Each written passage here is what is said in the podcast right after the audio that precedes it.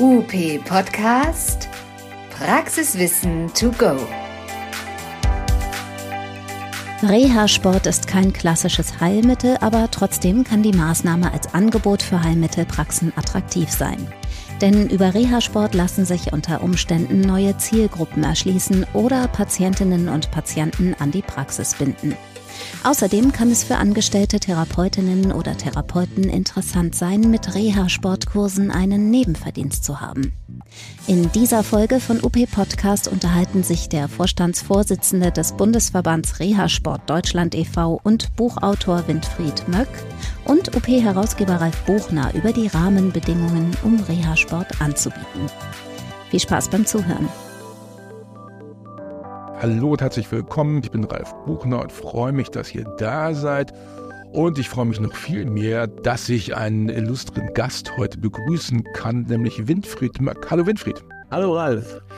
Winfried ist Herausgeber des Buches Rea Sport Verstehen, Umsetzen, Erfolgreich sein. Also das ist schon mal cool. Und Winfried ist Vorsitzender des relevanten Verbandes und hat eine Firma, die sich auch mit Reha-Sport beschäftigt. Und damit ich jetzt nichts Falsches erzähle, Winfried, kannst du einmal kurz selbst vorstellen, warum du eine wichtige Persönlichkeit im Bereich Reha-Sport bist?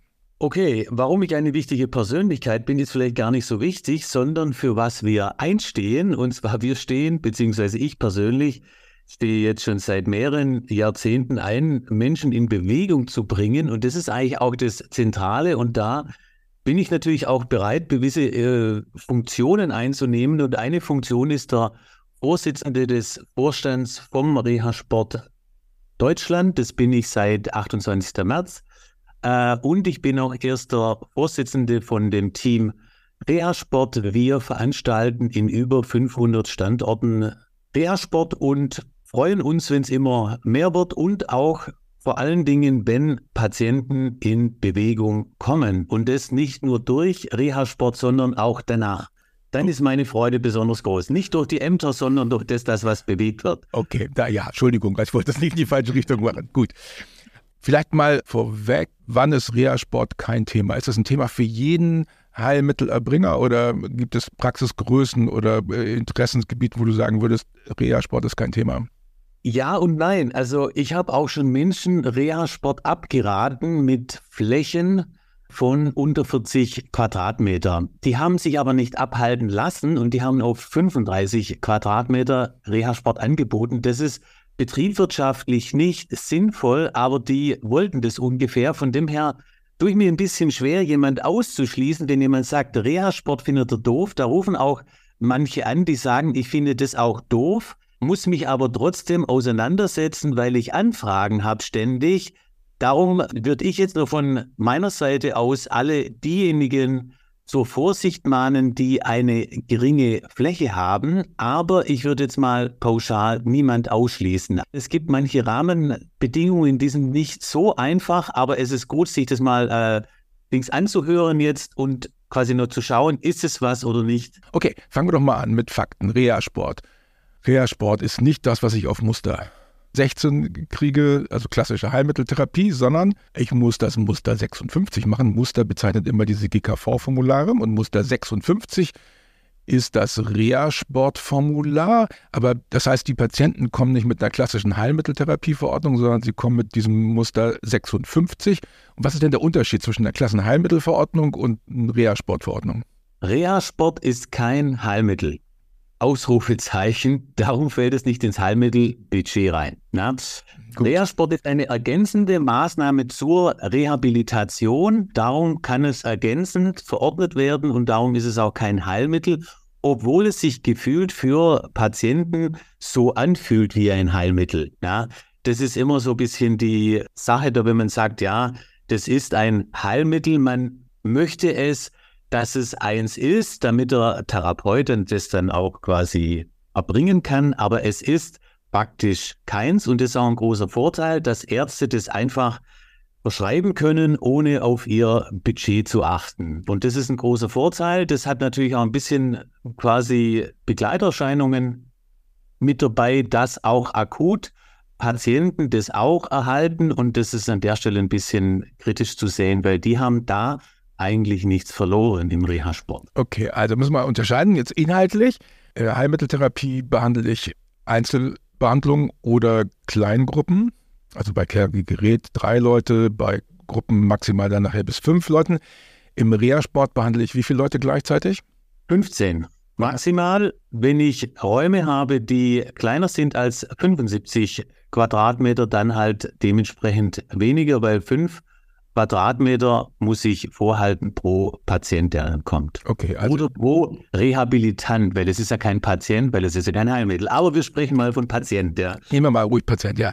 Das heißt, wenn ich einen Raum habe, der kleiner als 75 Quadratmeter ist, dann nehme ich meine Raumgröße, teile die durch fünf und weiß, wie viele Leute ich maximal im Rahmen des Reha-Sports behandeln darf. Korrekt. Okay, gut. Also 30 Quadratmeter durch fünf wären, ich kann sechs Leute im Reha-Sport behandeln. Ist das wirtschaftlich? Was verdiene ich denn mit Reha-Sport?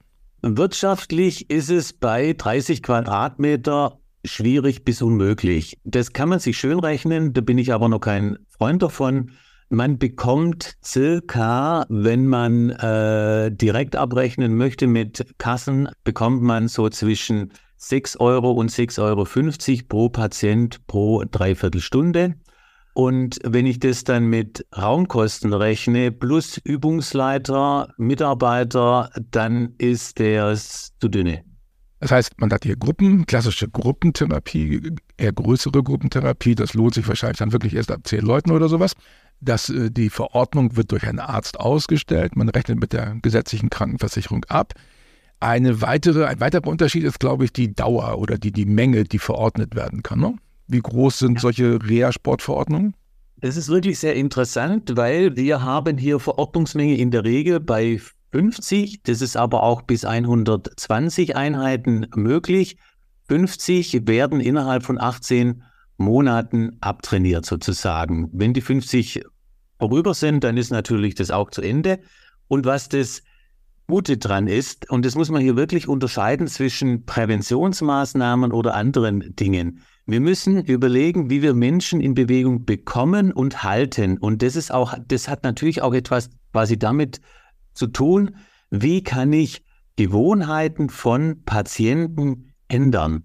Und das ist schlicht und ergreifend nicht möglich mit zehn Einheiten, weil sich Gewohnheiten laut Verhaltenspsychologie erst circa nach drei bis sechs Monaten ändert, wenn sie das dauerhaft tun. Und darum haben wir mit 50 Einheiten wirklich die Chance, Bewegungsverhalten von Patienten dauerhaft auch zu ändern. Und das will ja jeder Therapeut, dass er sagt, okay, ich möchte nachhaltigen Therapieerfolg haben. Aber wie soll das gehen? Ja? Mhm. Und da ist Reha-Sport wirklich ein sehr gutes Instrument.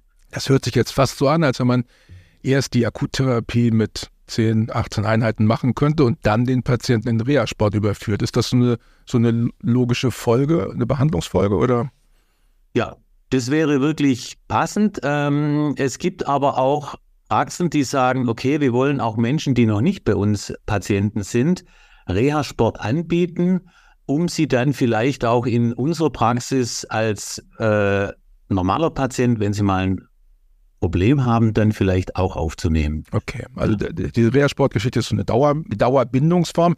Ähm, also man könnte wahrscheinlich sich viele Konstellationen überlegen. Man kann das als Werbung nehmen, damit Leute zu einem kommen. Man ist Reha-Sportanbieter und dann wissen Patienten, sie müssen nichts bezahlen. Das entspricht ja so dem Standardvorgehen in Heilmitteltherapie, die kostet ja nichts. Und da will man nicht so viel bezahlen. Das heißt, Reha-Sport kann ich einfach so Anspruch nehmen oder muss ich als Patient was dazu bezahlen? Ich muss wirklich nichts dazu bezahlen. Das zahlt zu 100 Prozent meine Krankenkasse. Ja, und an der Stelle ist die Schwelle sehr niedrig.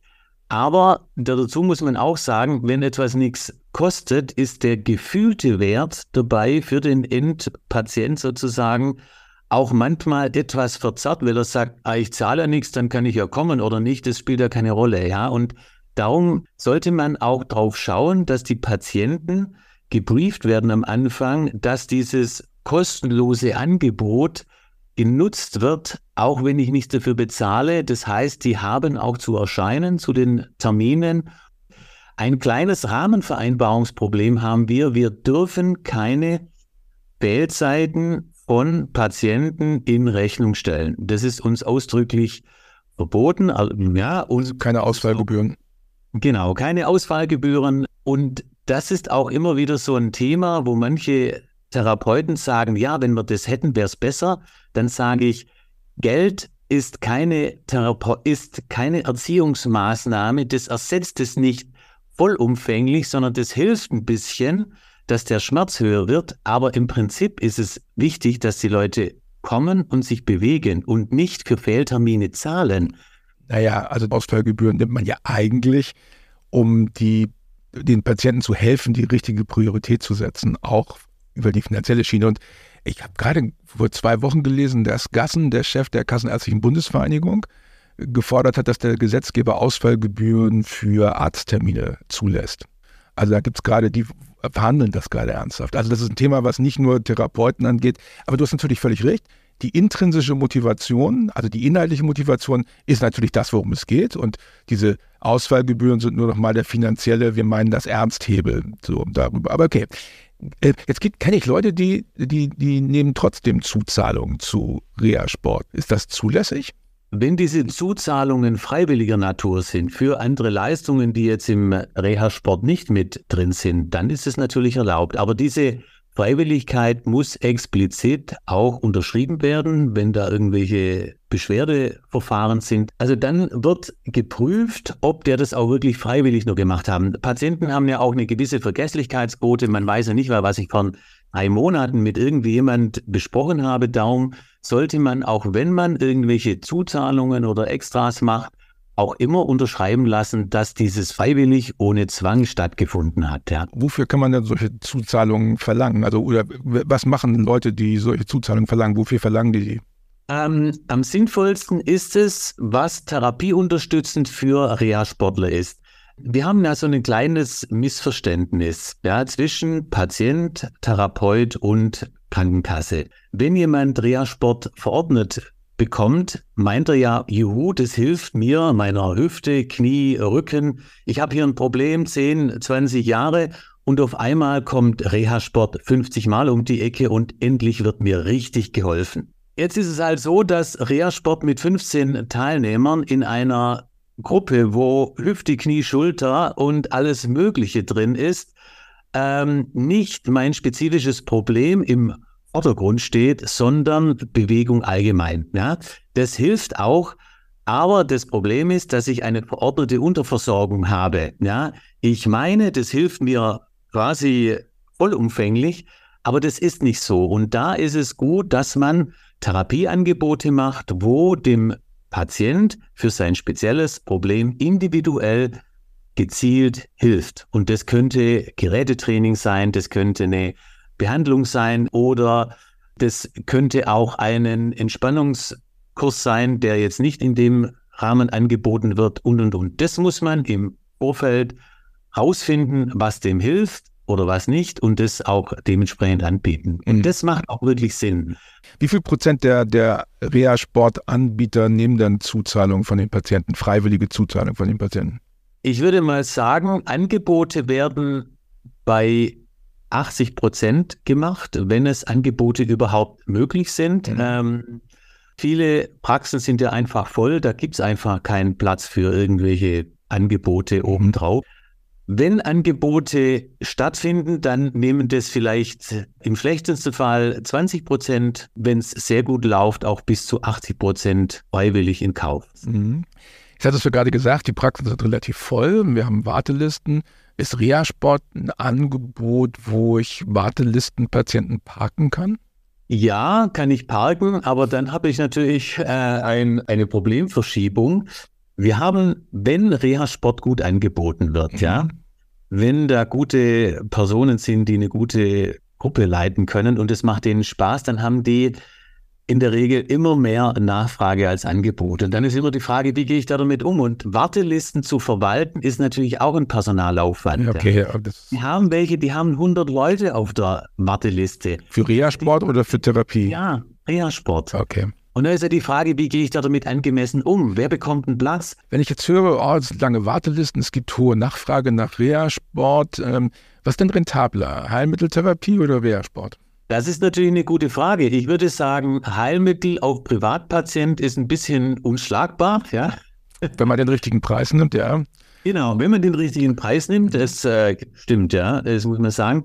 Wenn Reha-Sport gut angeboten wird, wenn die Auslastung gut ist, wenn ich es wirklich schaffe, dass im Schnitt 14, 15 Personen da sind und ich Anschlussangebote oder parallele Angebote habe, die auch gut genutzt werden, dann ist Reha-Sport wirtschaftlich sehr gut. Ähm, ich würde aber nicht so gern die Frage stellen, entweder oder, sondern wie kann ich Reha-Sport gut integrieren, damit es therapeutisch unterstützt und auch Patienten hält in der Praxis, wenn sie danach sagen, jetzt ist gut und jetzt muss ich woanders hin Reha-Sport machen. Das ist auch so ein bisschen da die Angst, oh, meine Patienten gehen woanders hin und bleiben dann dort vielleicht hängen und kommen quasi nur zu mir nicht mehr als Therapeut. Und darum bieten das auch viele an, damit sie ihre Patienten noch länger an sie binden können. Das wäre eine spannende Frage. Wie viel Prozent der Reha-Sport-Angebote werden aus Praxen, aus klassischen, also originär Heilmittel Praxen gemacht und wie viel Prozent der Reha-Sportangebote werden über Fitnessstudios und ähnlichen Angeboten angeboten und Sportvereinen? In Höhe würde ich sagen, wir haben hier ein Drittel Praxen. Wir haben hier auch viele Fitnessstudios, die haben natürlich andere Ziele dahinter. Mhm. Äh, und wir haben auch viele traditionelle Vereine, wo im Sportverein, in der Turnhalle Reha-Sport angeboten wird. Und hier wird aber weniger auf Angebote, wie kann ich das therapeutisch unterstützen, anbieten. Darum bin ich nicht so ein Freund von Reha-Sport in Sporthallen. Die sind auch manchmal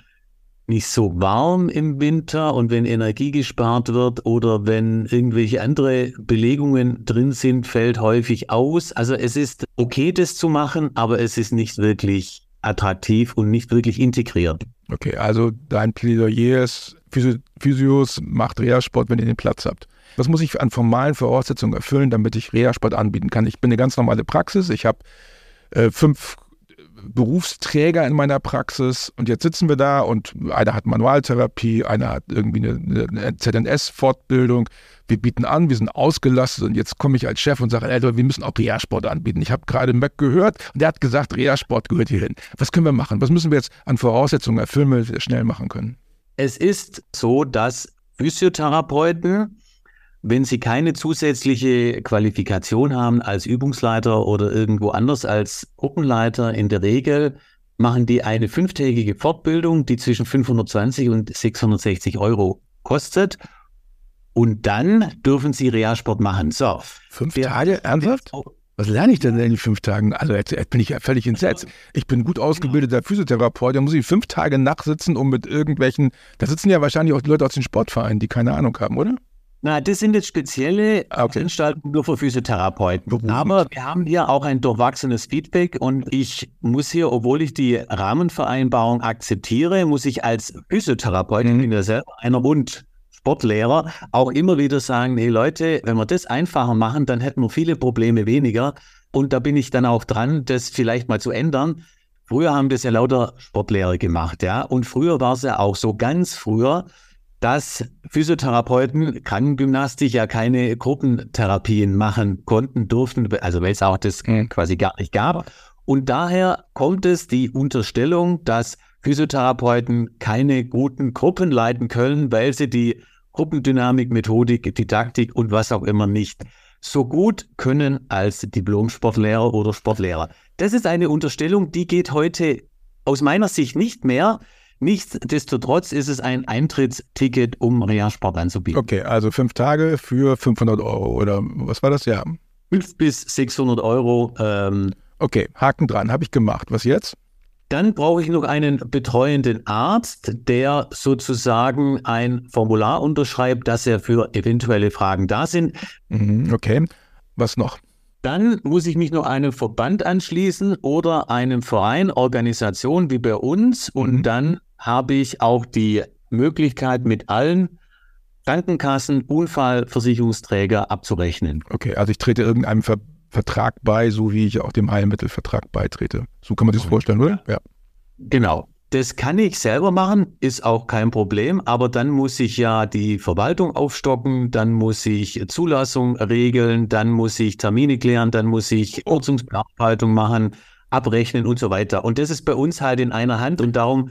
Machen wir den Werbeblock mal kurz. Also mit uns meinst du Team Rea Sport und ihr bietet das als Full Service an. Das heißt, ich kann als Praxis sagen, ich delegiere das komplett an euch und ihr helft mir dann das umzusetzen und klar zu machen. Ich muss diese Fortbildung machen und den Rest macht ihr. Wir organisieren auch, wo man eine Fortbildung macht. Wir prüfen auch nach, welcher Therapeut kann vielleicht noch welche Fortbildung sich einsparen ja. und nicht noch zusätzlich machen. Äh, okay. Das ist unsere Aufgabe und auch wirklich durch dieses nicht so ganz überschaubare System durchzulotsen. Okay. Und dann kann man natürlich auch direkt bei Team Rea Sport anrufen und kann sich beraten lassen und ihr führt dann die Praxen dahin.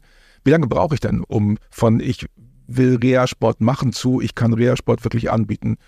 Also im schnellsten Fall, wenn wir einen Übungsleiter haben, einen betreuenden Arzt haben und einen Raum haben, dann geht es auch mal, wenn es schnell ist, innerhalb von einer Woche oder auch zwei Wochen. Wenn ich also einen Arzt habe, der sagt, ich verordne jetzt gar nicht mehr, weil ich Budgetdress habe, es gibt nur noch Reha-Sport, dann kann ich sagen, okay, ganz ruhig, Brauner, ich kümmere mich und in zwei Wochen können wir das anbieten. Also es ist gut, wenn man es einplant, einfach ein halbes Jahr vorher sich zu fragen, wie mache ich es jetzt konkret und was muss ich beachten oder auch sich zu fragen, soll ich es überhaupt machen, dann auch gerne bei uns anrufen. Mhm. Ich empfehle auch manchen aktiv ab, weil es in weil es nicht immer sinnvoll ist. Ja? Also ich bin nicht einer, der sagt, Reha-Sport müssen alle machen, sondern nur wenn es sinnvoll ist und nachhaltig für die Patienten und auch für den Betreiber. Ich bin nicht für schnelle Lösungen, nur dass man kurz mal ein Strohfeuer macht. Das ist als Schwabe für mich nicht. Ja, Winfried ist sehr schwäbisch, äh, das muss man mal sagen. Ein letzter wichtiger Aspekt für mich.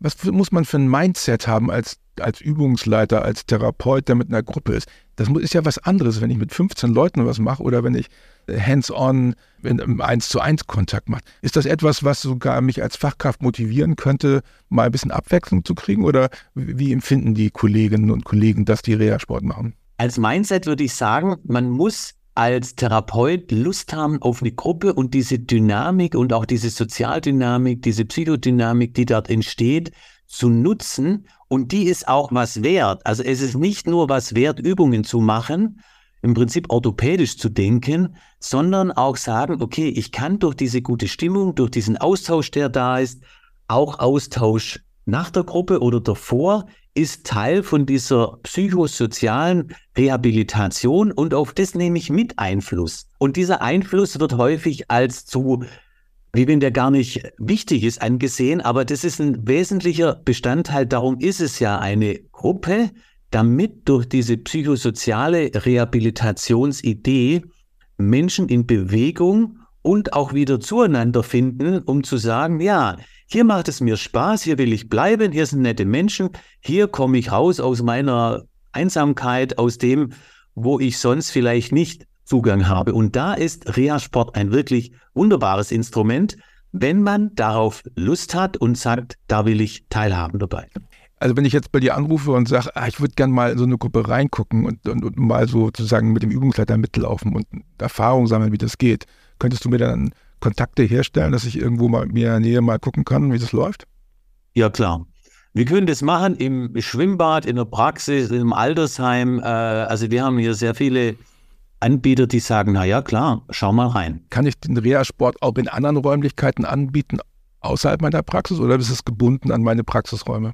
Das ist nicht gebunden an die Praxis. Ich kann das natürlich auch im Freien machen. Das ist wirklich toll. Wir haben eine Brustkrebsgruppe äh, im Schwarzwald, die machen das das ganze Jahr. Da ist das Wetter egal. Das ist auch möglich. Ich kann es auch im Schwimmbad machen. Ich kann es auch in im Prinzip Altersheim machen. Ich habe an den Raum nur diese Flächenvorgaben. Ich habe keine Höhe, Bodenbelag äh, oder irgendwelche anderen Sachen. Ja, es muss einfach ein Raum sein, wenn es Indoor ist oder im Freien. Okay. Das heißt, wir haben hier eine Wiese direkt an der Kieler Förde, wo die Schiffe, großen Schiffe vorbeifahren. Und dann kann ich mit Blick auf die Kreuzfahrer meine, meine Rehabilitationssportgruppe machen. Das geht.